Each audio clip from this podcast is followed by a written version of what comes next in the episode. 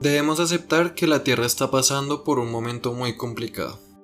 ¿Alguna vez se han preguntado a dónde nos podemos ir en caso de que suceda lo peor? Hola, yo soy Sara. Y yo Luis Carlos. Y esto es La Enredadera y Compañía. Y hoy queremos hablarles sobre cómo se hace para buscar planetas, especialmente que sean parecidos a la Tierra por fuera del sistema solar. El término que se usa para describir un planeta que está por fuera del sistema solar es exoplaneta. Y pues son muy difíciles como de observar e identificar porque están muy, muy lejos. Un telescopio común y corriente claramente no sirve para eso, por lo que tenemos unas herramientas muy costosas que son telescopios que están en el espacio exterior y que son gigantescos, como el Hubble o el James Webb, que es el recién inaugurado y pues esperamos que hayan visto las hermosas imágenes que la NASA liberó recientemente. Usan una metodología que es básicamente tomar una foto de un espacio muy pequeño del, pues, del espacio exterior, ¿no? De esta forma el Hubble logró identificar unas 10.000 galaxias. 10.000 galaxias, eso es una escala gigante, imagínense cuántos planetas hay en 10.000 galaxias, o sea, el sistema solar hace parte de una galaxia y ya solo aquí hay ¿No hay planetas? My very elegant mother just sent us nine pancakes. Ocho. Ah, Plutón otra vez ya no está en el combo. Ocho planetas. Y eso es solo una foto de una pequeña porción del espacio. Entonces imagínense cuántas galaxias hay. Miles de millones. Y si hay miles de millones, pues debe haber números que ni siquiera sabemos cómo leer de planetas. De exoplanetas. Exoplanetas, correcto. La Vía Láctea, que es donde nosotros vivimos, pertenece a un cúmulo de más de 40 galaxias diferentes que están como arrejuntaditas en el espacio. En este cúmulo también se encuentra la famosa galaxia Andrómeda y lo lógico es que en todo este cúmulo de galaxias al menos haya un planeta en donde nosotros podamos mudarnos que sea medio parecido a la Tierra y que podamos vivir, ¿cierto? Entonces solo es cuestión de buscarlo, ¿no? Pero no, Lamento decirles que no es así de fácil, es mucho más complicado que eso. Bueno, primero, ya con toda esta escala de lo difícil que es esta tarea, hay que definir exactamente qué es un planeta. Si queremos buscar un planeta, pues hay que poderlo diferenciar de otras cosas del espacio. Cuerpos celestes. Exacto, como estrellas, agujeros negros, asteroides, lo que sea. La Unión Astronómica Internacional, que es una organización muy importante para temas del espacio, define un planeta como un objeto astronómico que, uno, orbita alrededor de una estrella o de lo que quedó de una estrella. Dos, tiene suficiente masa como para que su misma gravedad lo mantenga en una forma prácticamente esférica, como los planetas que vemos alrededor nuestro. Tres, ha limpiado la vecinidad de su órbita de básicamente cualquier objeto mucho más pequeño que pudiera afectar como su, redondez, por decirlo de alguna forma. Y cuatro, no emite luz propia, porque pues lo que emite luz propia suele ser una estrella. Así es. Entonces hagan de cuenta que los astrónomos son como directores de una película y abren un casting para exoplanetas habitables. Entonces el planeta dice, uy, yo quiero audicionar esta película, pero tiene que leer la lista de las características que tiene que tener para ser un actor o actriz en esta película. En total es una lista de ocho características. Muy específicas. Pues hay más, pero como que resumimos las más importantes y las más entendibles, obviamente. La primera es que el exoplaneta tiene que estar relativamente cerca a nuestra galaxia, a nuestra casita de hoy en día, porque los humanos todavía no sabemos cómo viajar tan lejos y no podríamos hacer el trasteo con las naves espaciales y la tecnología que tenemos hoy en día. Bueno, dos. En este casting el tamaño sí importa. Si el exoplaneta es muy pequeño, la atmósfera no se mantiene y eso dificulta procesos como la formación de agua, que el planeta tenga objetos geológicos y para que ocurra el movimiento de placas tectónicas. Es decir, si es muy grande, entonces es posible que la atmósfera se mantenga como demasiado densa, lo cual dificulta muchos procesos para la vida. Además, posiblemente sea más frío y pues habría mucha más gravedad, lo cual dificultaría pues que nosotros viviéramos ahí, ¿no? Sí, nuestra misma fisiología no está hecha para mucha gravedad. Exacto, seguramente nos paramos ahí, nos comprimiríamos unos centímetros, no sería Un pequeño salto ya es como un daño a las rodillas, ni el hijo de madre. Sí, sí, sí, sí, sí. Entonces, los científicos han establecido que un planeta debe tener entre 1 y 10 masas solares para ser apropiado como candidato para ser habitable. La tercera característica es la composición de la atmósfera, que es tal vez una de las más importantes.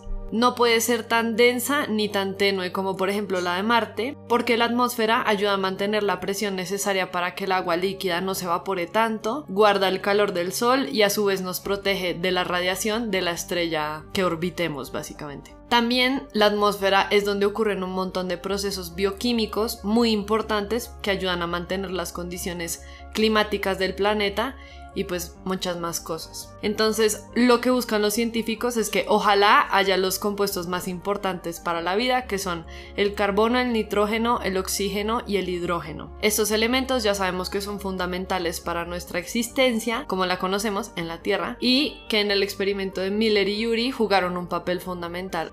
La cuarta característica que se busca es algo pues que ya mencionamos y que yo creo que es muy obvio y es que haya agua. Más importante y específicamente agua líquida. Pues sabemos que los seres vivos no podemos vivir sin ella, al menos los seres vivos de la Tierra. Sin agua también es muy difícil que se forme oxígeno y pues es necesario porque es lo que nosotros respiramos por si por si lo están haciendo en este momento. por si no lo sabían, respiramos oxígeno. Sí. Sin embargo, si en un planeta hay agua y también hay dióxido de carbono, podemos hacer oxígeno a través de un proceso que se llama fotólisis. Es decir, pues podemos adaptar un poco la atmósfera para que se dé a las condiciones que nosotros necesitamos para poder respirar. La quinta característica es que el planeta tiene que tener un campo electromagnético. En la Tierra, el campo electromagnético nos protege del viento solar, que básicamente son partículas cargadas que libera el Sol, y esto puede generar erosión y dañar muchas más cosas que los humanos creamos, como objetos, literalmente como equipos. Esta característica es súper complicada de estudiar, no se puede detectar de forma remota, o sea, nosotros desde acá de la Tierra no podemos saber si este planeta tiene X campo electromagnético, cómo funciona ni nada, entonces pues es como un ojalá, pero no podemos saberlo todavía. Sexto, se necesita que el exoplaneta tenga una órbita con poca excentricidad orbital. A mayor excentricidad orbital, mayor es la fluctuación de la temperatura en la superficie pues de este cuerpo planetoide.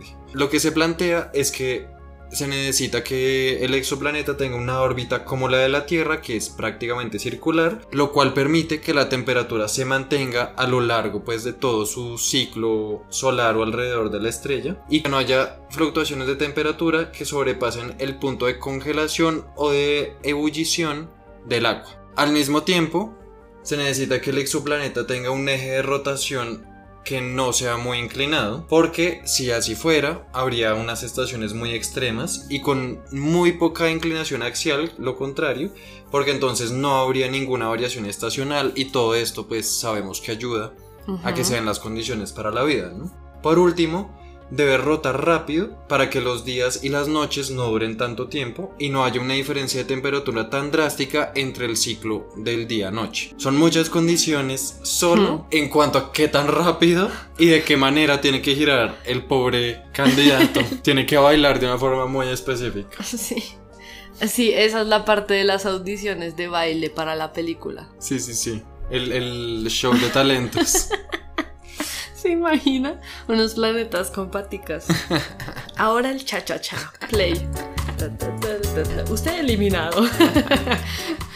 Bueno, hasta el momento hemos hablado de características intrínsecas del planeta, pero hay unas que dependen del sistema estelar, o sea, de las estrellas que lo rodean o que el planeta pues orbita. La primera es que tienen que estar asociados a estrellas con cierto tipo espectral, que hace referencia a la temperatura de la fotosfera que se correlaciona con el tamaño. Entonces, eso implica que no puede ser un planeta a temperaturas ni muy altas ni muy bajitas, lógicamente, pues porque nos morimos congelados o quemados, y que tengan que emitir una radiación ultravioleta que a su vez ayuda a la formación del ozono, o sea, de la atmósfera, pero no demasiada radiación porque entonces hay mucha ionización y pues nos mata.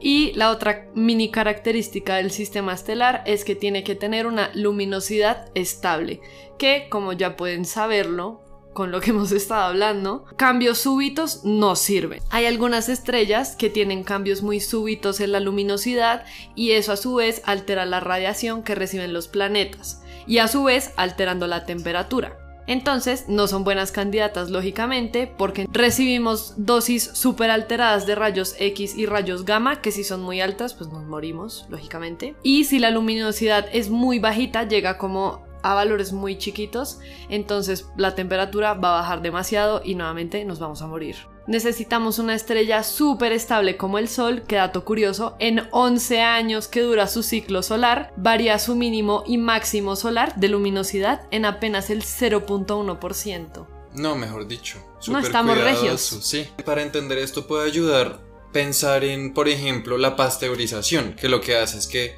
se pasa un líquido, se le sube mucho la temperatura y después se le baja mucho la temperatura. Y eso lo que hace es matar básicamente todo lo que está en ese líquido que usualmente es la leche de vaca, ¿no?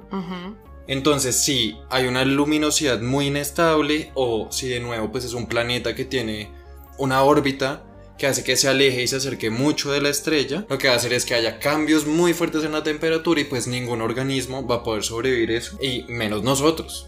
Sin ningún organismo terrestre que conocemos en este hermoso planeta en el que vivimos tiene las adaptaciones para esos cambios tan alterados de luminosidad, órbita, tipo espectral, bla, bla, todo eso que hemos estado hablando todo este tiempo. Más aún los humanos, o sea, si uno sale de una casa calientica con calefacción a la calle, o se pasma, o sea, se le queda congelada la mitad de la cara o mínimo le da una gripa. Entonces es muy mala idea. Igual esas variaciones de temperatura no es o la temperatura de una casa calientica y el invierno europeo, ¿no? Son como mucho más drásticas. Son mucho más drásticas, mucho más extremas. Entonces, sin a duras penas y sobrevivimos cambios en el planeta más estable que hemos conocido, imagínense uno en el que la diferencia de temperatura entre la noche y el día fuera de 60 grados centígrados. Bueno, como pueden ver, todas estas características pues hacen que sea muy complicado encontrar al candidato. Este es un papel muy específico que solo pueden llenar un par de, de Ni Meryl Streep, ni Brad Pitt, ni Angelina Jolie. ¿Qué otro actor famoso hay? Leonardo DiCaprio. no pueden. No, es, es, un papel demasiado complicado. No, puede, no hay nada que la técnica actoral permita adaptarse a esto. Lo bueno es que los científicos han intentado sumar todas estas variables en el octavo criterio llamado la zona de habitabilidad. La zona de habitabilidad básicamente es una región del espacio alrededor de una estrella en donde se cumplen muchas, muchas de las variables de las que hablamos. Básicamente es una región del espacio a una distancia muy específica de una estrella en la que si un planeta está ahí y si su órbita cruza por esa zona de habitabilidad, pues se pueden cumplir las condiciones de vida que tiene la Tierra. El potencial de habitabilidad se mide con un índice que se llama ESI, o sea, índice de similitud con la Tierra en inglés. El índice va de 0 a 1, siendo 1 la Tierra, pues porque la Tierra es más parecida con la Tierra misma, y 0 un pésimo candidato de planeta potencialmente habitable, o sea, eliminado del casting automáticamente. Algo curioso es que hay unos planetas no confirmados, como que hemos visto a veces en unas foticos, pero no tenemos la suficiente información para afirmar cómo existe, tiene tales características y está en la zona de habitabilidad. Mientras que lógicamente hay otros que sí estamos seguros que están ahí y tienen ciertas características, igual no podemos afirmar todo al 100%, pero por lo menos sabemos que existen. Entonces, básicamente, el índice de habitabilidad es una calificación que se le da de 0 a 10 de qué tan apto es para el papel. Como si fuera una competencia, ¿no? Una competencia de clavados, una competencia de danza artística o algo así, con muchos jueces levantan el papelito con el número. Sí. Aquí los jueces, pues básicamente son miles de científicos simplemente llegan y escriben un número en un papel y lo muestran. Es como Miss Universo, literal. No. porque Miss Universo es como recapitalista y repaila. Esto también, obvio. Mm, Estamos buscando qué planeta ir a explotar. Pero no lo miramos, es si tiene el 90, 60, 90. Claro. Mm. Tiene que ser perfectamente circular. Es como mis No universos tiene y literalmente mis universos. Está buscando en todo el universo. Bueno, dentro de los exoplanetas que sí se han confirmado, hay un candidato que aparentemente es el número uno, que es T-Garden B. Un aplauso para Tea Garden B. Bravo. Y tiene un índice potencial de habitabilidad del 0.95. Está bueno. Sí, es bastante similar, 95% similar a la Tierra. En las características de la zona de habitabilidad. Exacto. Por ejemplo, pues sí, además de que está en la zona de habitabilidad que ya eh, puntos, pues tiene cosas muy similares. Por ejemplo, la masa es muy, muy, muy parecida a la de la Tierra, lo cual nos indica que tiene una gravedad muy parecida, entonces no sufriríamos mucho estando allá. Por otro lado, tiene un índice de aislamiento de todos estos rayos solares y de todas estas maldades que hacen las estrellas, muy parecida también, de 1.115, es decir, solo un punto 15 de diferencia en cuanto a la Tierra, lo cual además pues puede ser incluso mejor porque nos Sí. aísla, nos protege un poco más y menos cáncer de piel, digamos. Lo malo, y es ese 5% de diferencia que pues nos lo lleva a ser un 1 exacto. Por ejemplo, su periodo orbital, que es básicamente cuánto dura un año, es solo de 4.9 días. Pero eso no está tan mal porque haríamos una fiesta de Año Nuevo cada más o menos 5 días. Pero pues uno terminaría mamado, ¿no? Como Demasiado guayao. perdería el sentido. Aunque bueno, es el fin de semana. El fin de semana es año nuevo. Cada fin de semana es un año nuevo. y también bien. cómo funcionarían los cumpleaños. Uy, no. El sueldo no nos alcanzaría Para tantos regalos porque son todos pegados en y no haría cómo serían los signos zodiacales. Ah, todo eso claramente le baja el índice de habitabilidad al planeta. No, pésimo. Y además, su velocidad radial, o sea, qué tan rápido gira en torno a su propio eje, que es básicamente qué tan rápido pasan los días, es el doble de la Tierra. Eso podría afectar pues algunas condiciones biológicas tanto de nuestros ciclos circadianos como de cómo El puede crecimiento crecer, de plantas, por Exacto. ejemplo. Si es que hay plantas allá. cómo se puede garantizar la misma vida que nos acompaña a ese planeta. Pero imagínense si todas estas características tan locas son las que tiene el exoplaneta que es más parecido a la Tierra, ¿cómo serán los que definitivamente no, No. tienen nada que ver? Los que se han visto interestelar. Esos planetas son paila. Inhabitables. Y además tengan en cuenta que solo para largarnos de aquí, si hipotéticamente es a Tigre B, este planeta queda a 12.5 años luz. No sabemos llegar allá. No es tenemos- como ver apartamentos cuando uno ni siquiera tiene sueldo. No lo puedes arrendar. ¿Qué estás haciendo viendo apartamentos? Más bien concéntrate en el tuyo. concéntrate en vivir en tu apartamento, amigo. Bueno, si tienen más preguntas sobre cómo logramos identificar planetas, si les pareció interesante, si tienen algún candidato que quieran meter a la lista, pues ya saben, pueden seguirnos en Instagram o en TikTok como La Enredadera ICO. Y pues nada, solo escríbanos un comentario o Nos gusta conversar con ustedes. Es chévere, ustedes tienen muy buenas preguntas. Sí. Tenemos una buena audiencia. Muchas gracias por escucharnos y nada, nos vemos en el próximo episodio. Nos vemos en otro planeta. Uh. Me gustó eso.